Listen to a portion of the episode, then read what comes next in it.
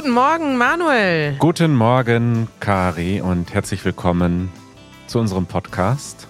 Richtig, der Easy German Podcast hilft euch beim Deutschlernen und hilft uns, unsere Erlebnisse aus dem Alltag zu verarbeiten.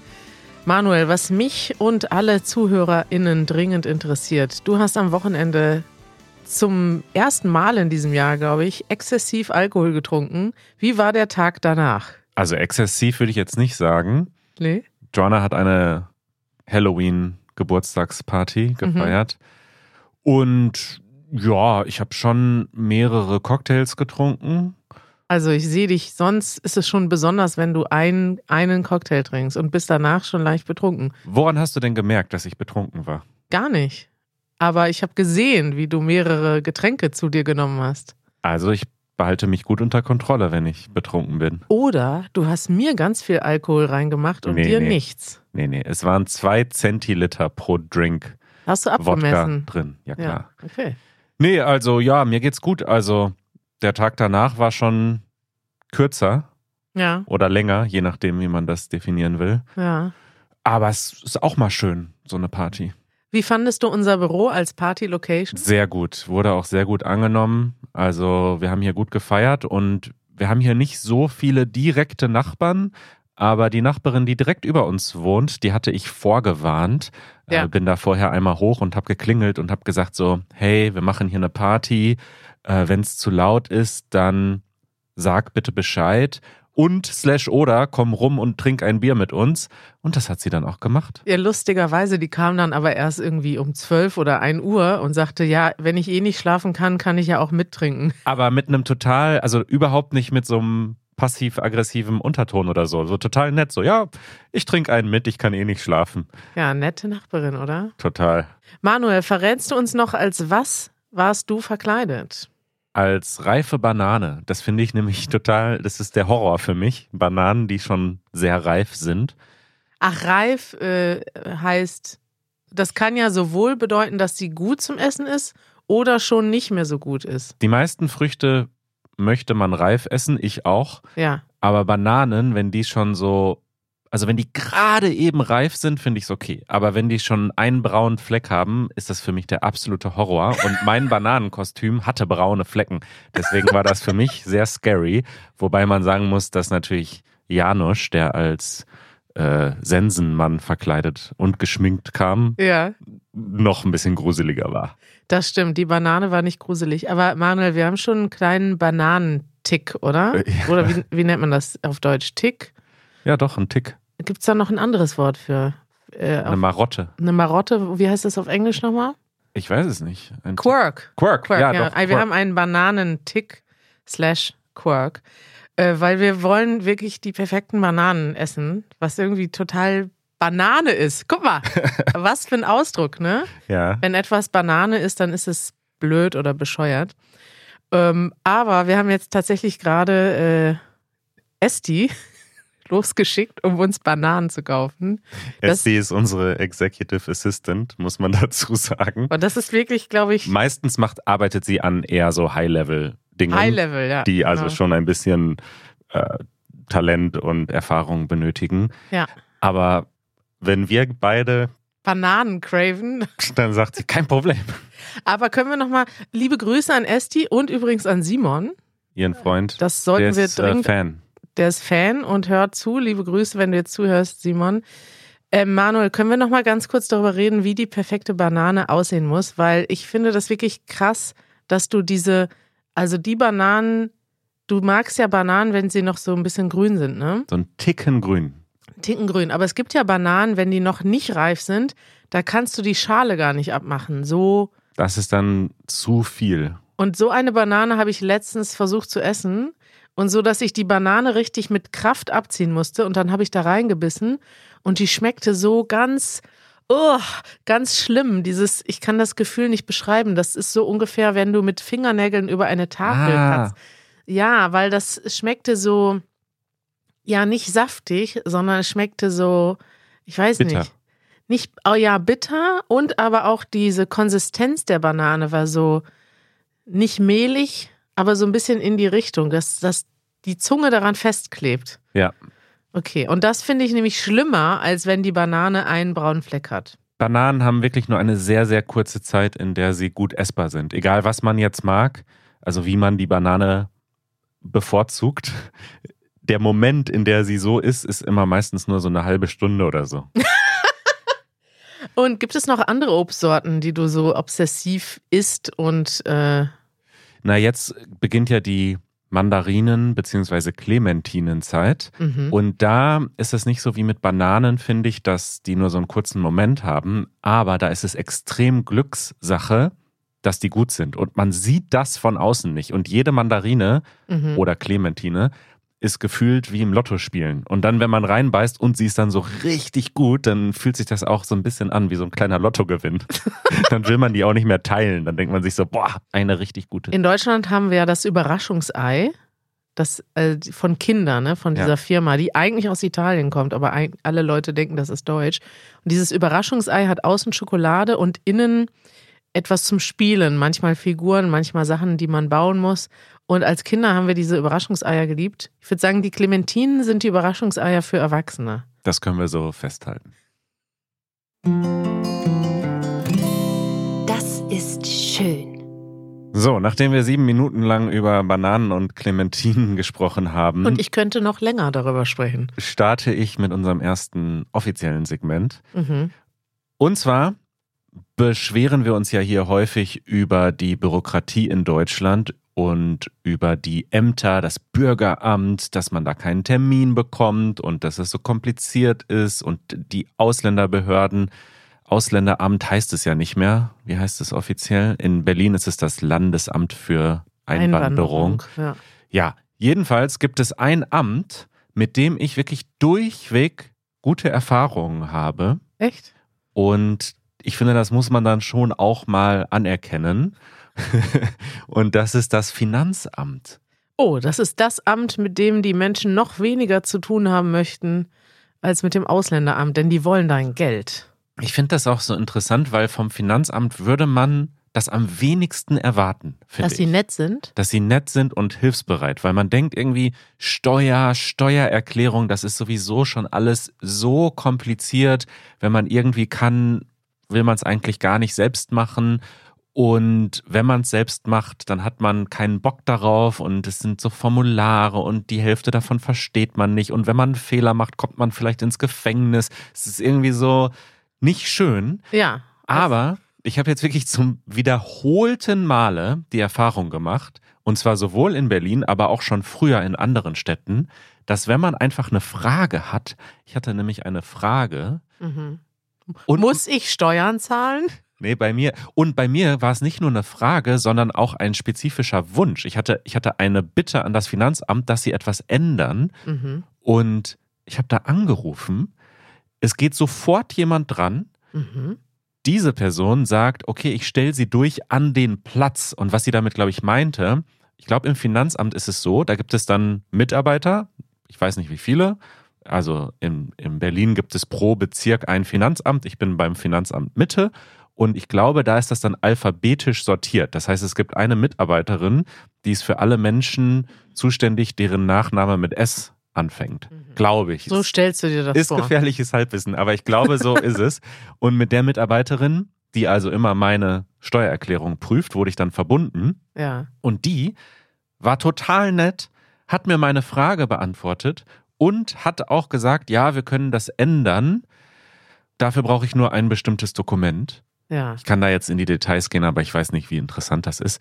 Aber mein Punkt ist, die sind nett beim Finanzamt. Und das wolltest du jetzt sagen, bei Das ist schön hier. Das ist schön und es ist auch so ein kleiner Tipp. Lifehack von Manuel. Einfach mal das Finanzamt anrufen. Ganz ehrlich, wenn ihr zum Beispiel, also bei mir konkret ging es tatsächlich um eine selbstständige Tätigkeit, die ich nebenbei mache. Ja. Und das trifft ja vielleicht auch auf viele HörerInnen zu, dass sie selbstständig arbeiten. Vor allem in Berlin sind ja viele, die haben eigene Projekte auf der Seite, machen sie. Künstler, DJ. Ja, genau, noch eine Nebentätigkeit als DJ oder als Podcaster oder als Fotograf. Genau. Ne? Wenn ihr da mal eine Frage habt oder euch einfach nicht sicher seid, ihr füllt eure Steuererklärung aus und ihr fragt euch, was bedeutet das?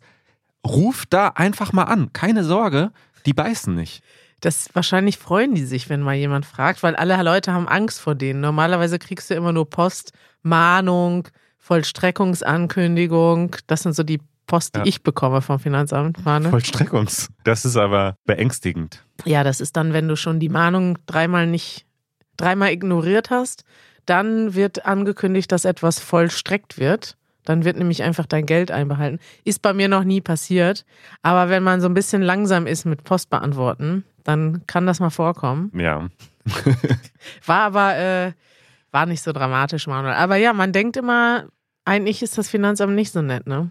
Nee, die sind, die sind nett. Ja. Das nervt.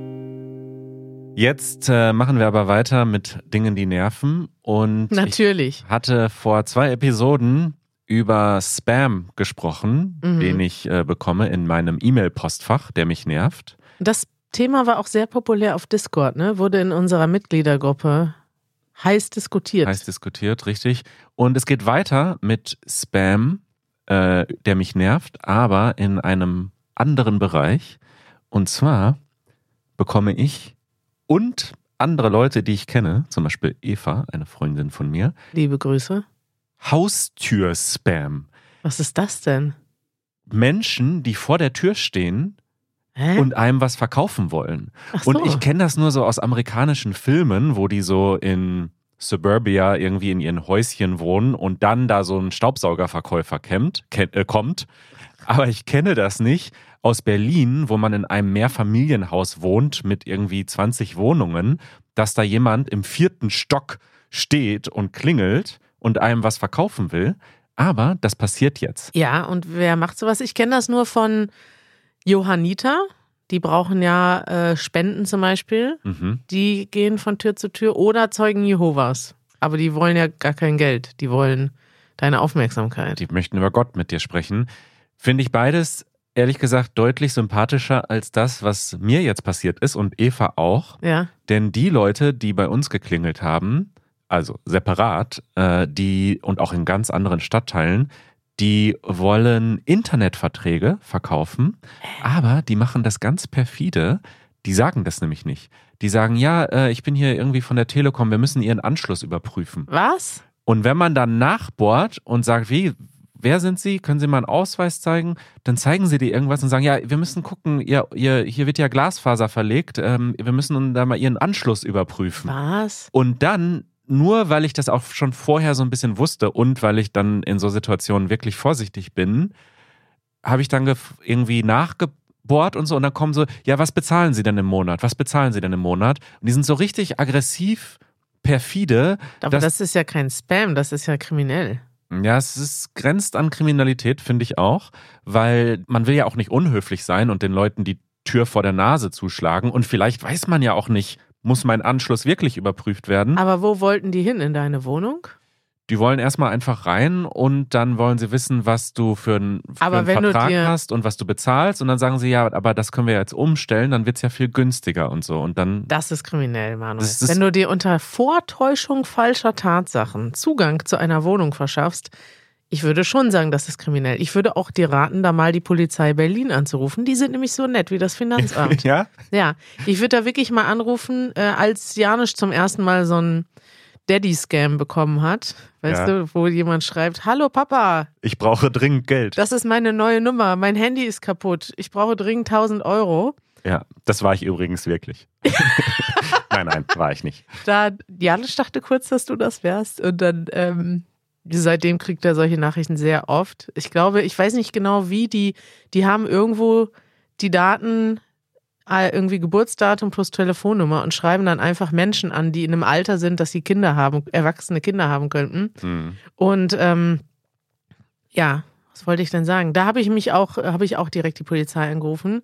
Mittlerweile weiß ich, das passiert ja jedem, jeden Tag irgendwie gefühlt in Berlin. Aber die Polizei war sehr nett und die haben uns geholfen, haben gesagt, ja, können wir im Moment, es gibt so viele Anzeigen, können wir gar nicht bearbeiten, aber bitte schicken Sie doch mal kurz eine Online-Anzeige mit Telefonnummer und Screenshots und so weiter.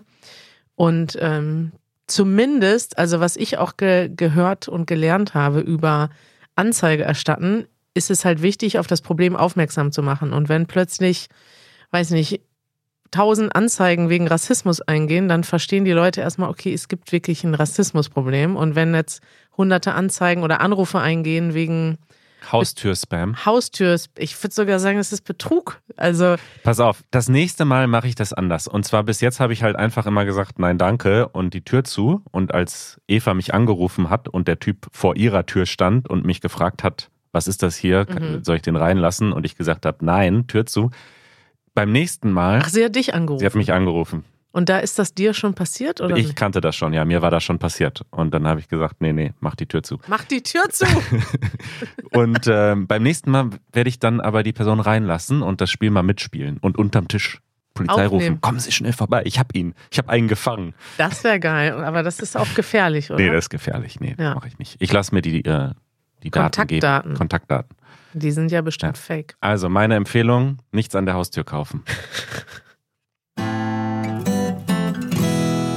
Empfehlungen der Woche. Manuel, die Situation in Israel und Palästina beschäftigt uns natürlich weiter. Der Krieg geht weiter und wir reden jetzt hier nicht so oft darüber, obwohl uns das auch Leute immer wieder fragen.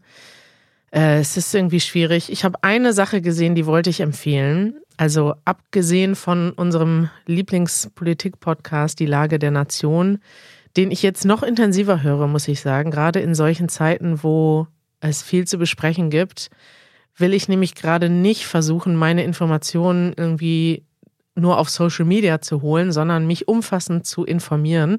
Und dafür sind dann doch gute Nachrichtenportale und Podcasts wie die Lage der Nation hilfreicher, sage ich mal, als wenn man sich so äh, in Emotionen leiten lässt, was auf Social Media oft der Fall ist. Und ähm, dazu habe ich ein ganz kurzes Video gesehen von der New York Times. Es ist leider nicht auf Deutsch, aber es hat mich irgendwie dann so berührt, dass ich dachte, ich will das hier mal teilen, weil ich könnte mir vorstellen, dass viele Leute im Moment dieses Gefühl teilen. Das Video heißt Pick a Side, Pick a Side oder nochmal Pick a Side. Es geht also darum, und das ist interessant, weil hier wird im Prinzip die Social Media Welt in den USA gezeigt, wie halt ganz viele Leute auf, es gibt eigentlich so, so eine Art Stellvertreterkrieg auf Social Media, Hm. wo Leute sagen, und ich sehe das in meinen eigenen sozialen Medien, dass Leute in meinem Netzwerk schreiben, wer schweigt, ist ein Mittäter, wer jetzt nichts macht.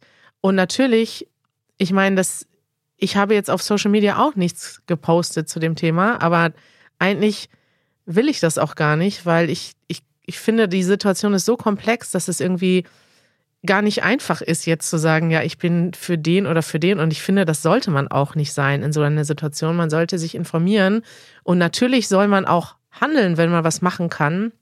Man kann zu, man kann spenden, äh, vor allem für die, für die Opfer. Man kann ähm, natürlich auch Petitionen unterzeichnen, äh, sich für Frieden einsetzen. Aber jetzt nur irgendwie auf Social Media zu schreiben, ich bin für den und den, ich finde, das ist, kommt manchmal dem komplexen Gefühl, was ich habe und auch der komplexen Situation wird das ganz oft nicht gerecht. Und ähm, das machen aber sehr viele im Moment. Und das macht mich irgendwie, ehrlich gesagt, fertig, weil ich das Gefühl habe, dieser ganze Konflikt ist so vereinnahmt und so viele Leute in der Welt glauben, dass sie genau wissen, was richtig und was falsch ist. Und das, ja, das bedrückt mich. Das Video verlinken wir mal in den Show Notes.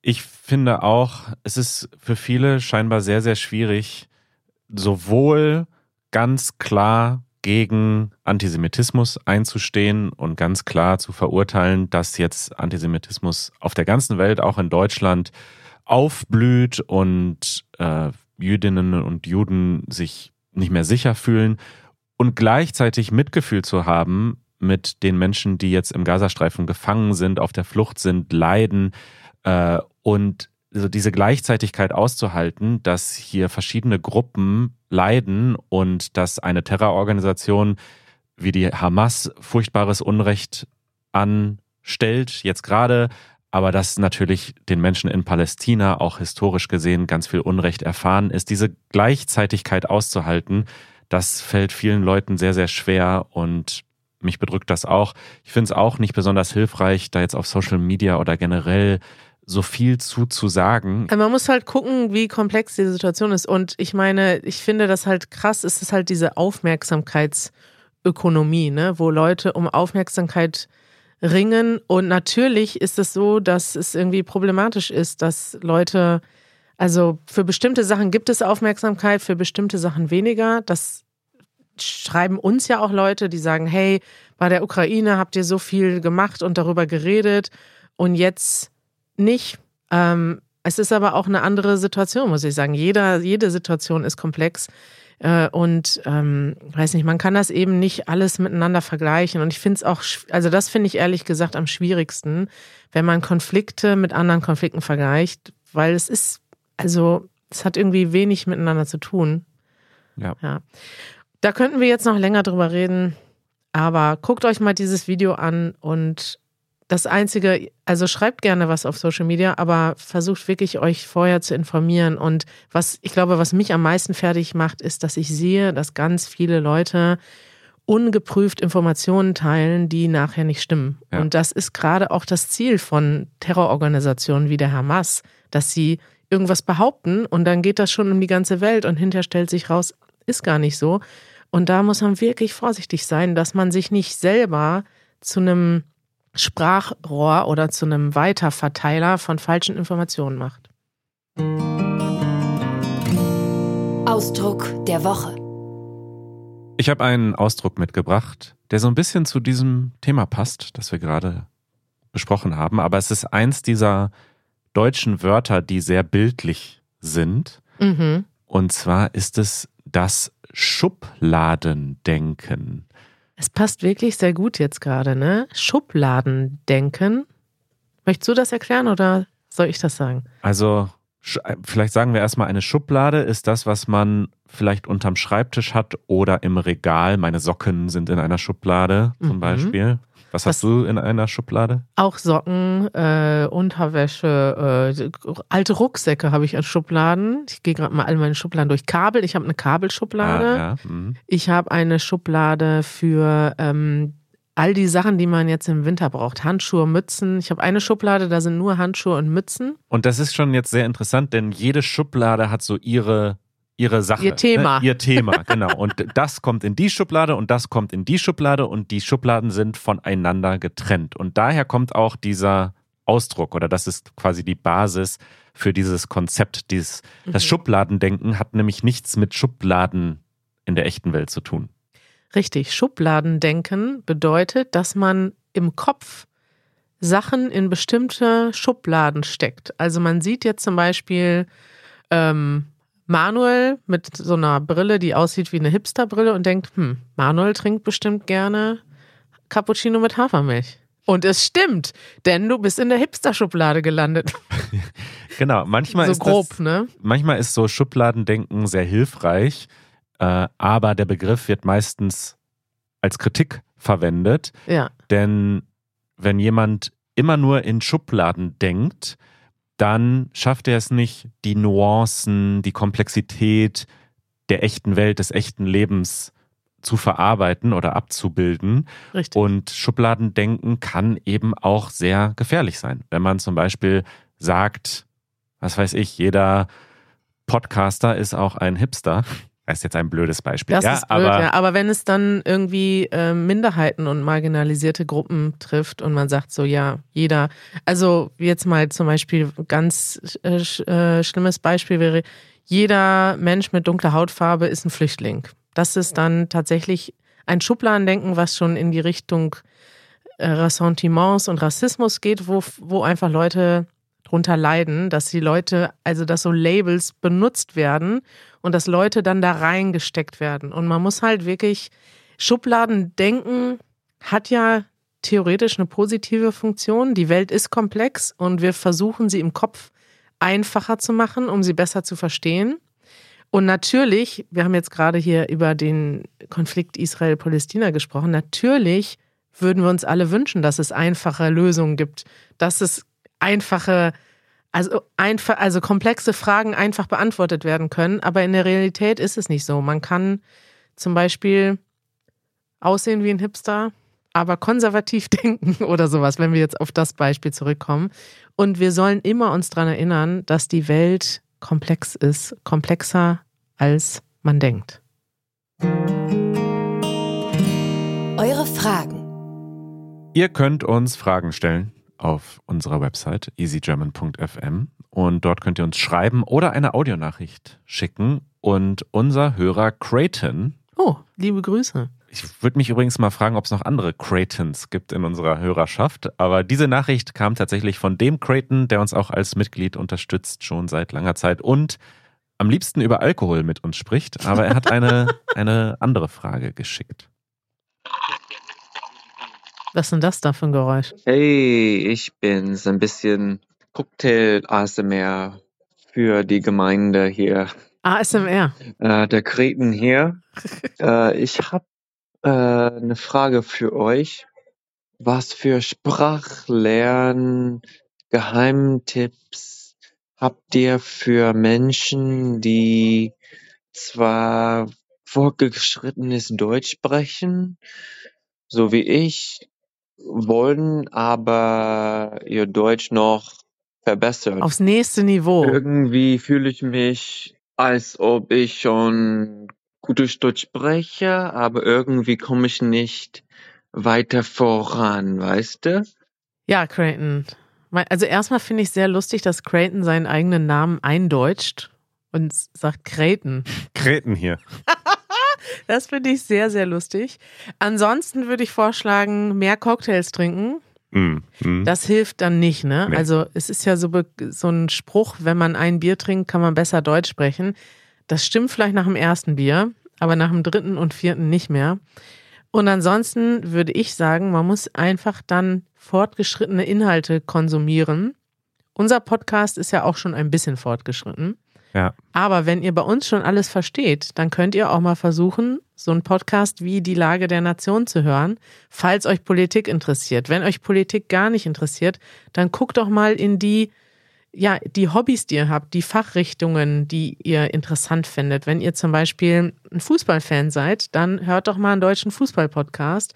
Oder falls ihr gerne Schach spielt, dann guckt euch mal einen YouTube-Kanal. Es gibt ja wahnsinnig viele YouTube-Kanäle zum Schachspielen, Manuel. Wusstest du das? Nee, das wusste ich nicht.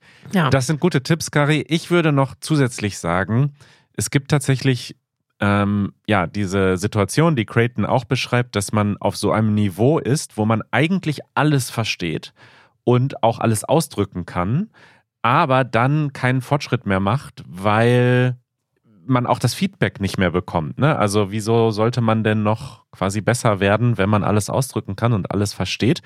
Und dann ist es umso wichtiger, dass man Menschen hat, mit denen man aktiv übt oder die zumindest aktiv die Fehler korrigieren, die man noch macht Mhm. und dass man die dann auch wirklich sich aufschreibt. Ich habe schon ein paar Mal dieses Konzept von einem Fehlertagebuch erwähnt, dass man sich diese Fehler aufschreibt und dann aktiv daran arbeitet.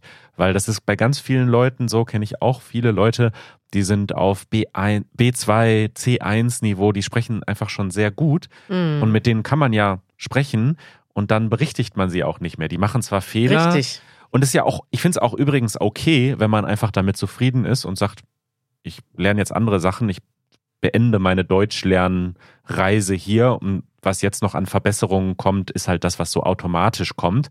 Aber wenn man wirklich unbedingt so sehr, sehr gut sprechen will, so C2-Niveau, dann muss man sich solche Methoden und Routinen suchen. Ja, ich finde es ist gar nicht so einfach im Alltag. Ich mache das jetzt manchmal bei Janusz, aber ich kenne Janusz seit über 20 Jahren und ich denke schon, dass ich sein Deutsch verbessert habe. Ich habe aber das Gefühl, ich habe damit, ich korrigiere ihn nicht aktiv, weil ich fände das, finde es eigentlich nervig, weil er spricht, er kennt teilweise Wörter, die ich nicht kenne, weil er irgendwie Philosophie studiert hat und alles Mhm. alles irgendwie, äh, ja, sich sehr gut ausdrücken kann. Aber er macht manchmal so kleine Fehler, Aussprachefehler oder manchmal hat er einen falschen Artikel oder so noch im Kopf. Und ich mache das jetzt mittlerweile, weil er sich darüber freut, explizit. Mhm. Ihr müsst das wirklich, aber wenn ihr sowas in einer Partnerschaft macht, gut besprechen, weil Ja. es kann auch nervig wirken, wenn der Partner immer sagt, ja, es heißt aber der Joghurt. Ja, vor allem muss man es einfordern. Ich glaube, das häufigere Problem ist, dass der Partner das einfach nicht macht, weil es ja auch Arbeit. Ja. Und dass man immer sagt, bitte berichtige mich, Ich möchte das wirklich. Ja. Ja. Gut, Creighton, Kreten, ich hoffe, wir haben deine Frage. Ich will aber noch die zweite Frage beantworten, Manuel. Die zweite Frage, die äh, beantworten wir in Nächste der nächsten Woche. Episode. Okay. Ihr könnt uns auch weitere Fragen schicken. Schickt uns doch mal ein paar mehr Fragen, weil dann machen wir mal wieder eine Frage-Session, wo wir nur. Fragen beantworten. Es gibt auch ein paar Fragen, die sind explizit abgespeichert für Janusz. Es gibt hier in unserem Dokument Ah. eine ganze Sektion Fragen für Janusz. Wir müssen ihn bald mal einladen und diese Fragen abarbeiten. Das wäre sehr schön. Denkst du, dass Esti schon mit den Bananen zurück ist? Das checken wir jetzt mal aus in der Aftershow, die ihr Richtig. als Easy German Mitglied hören könnt. Bis bald. Bis bald. Tschüss.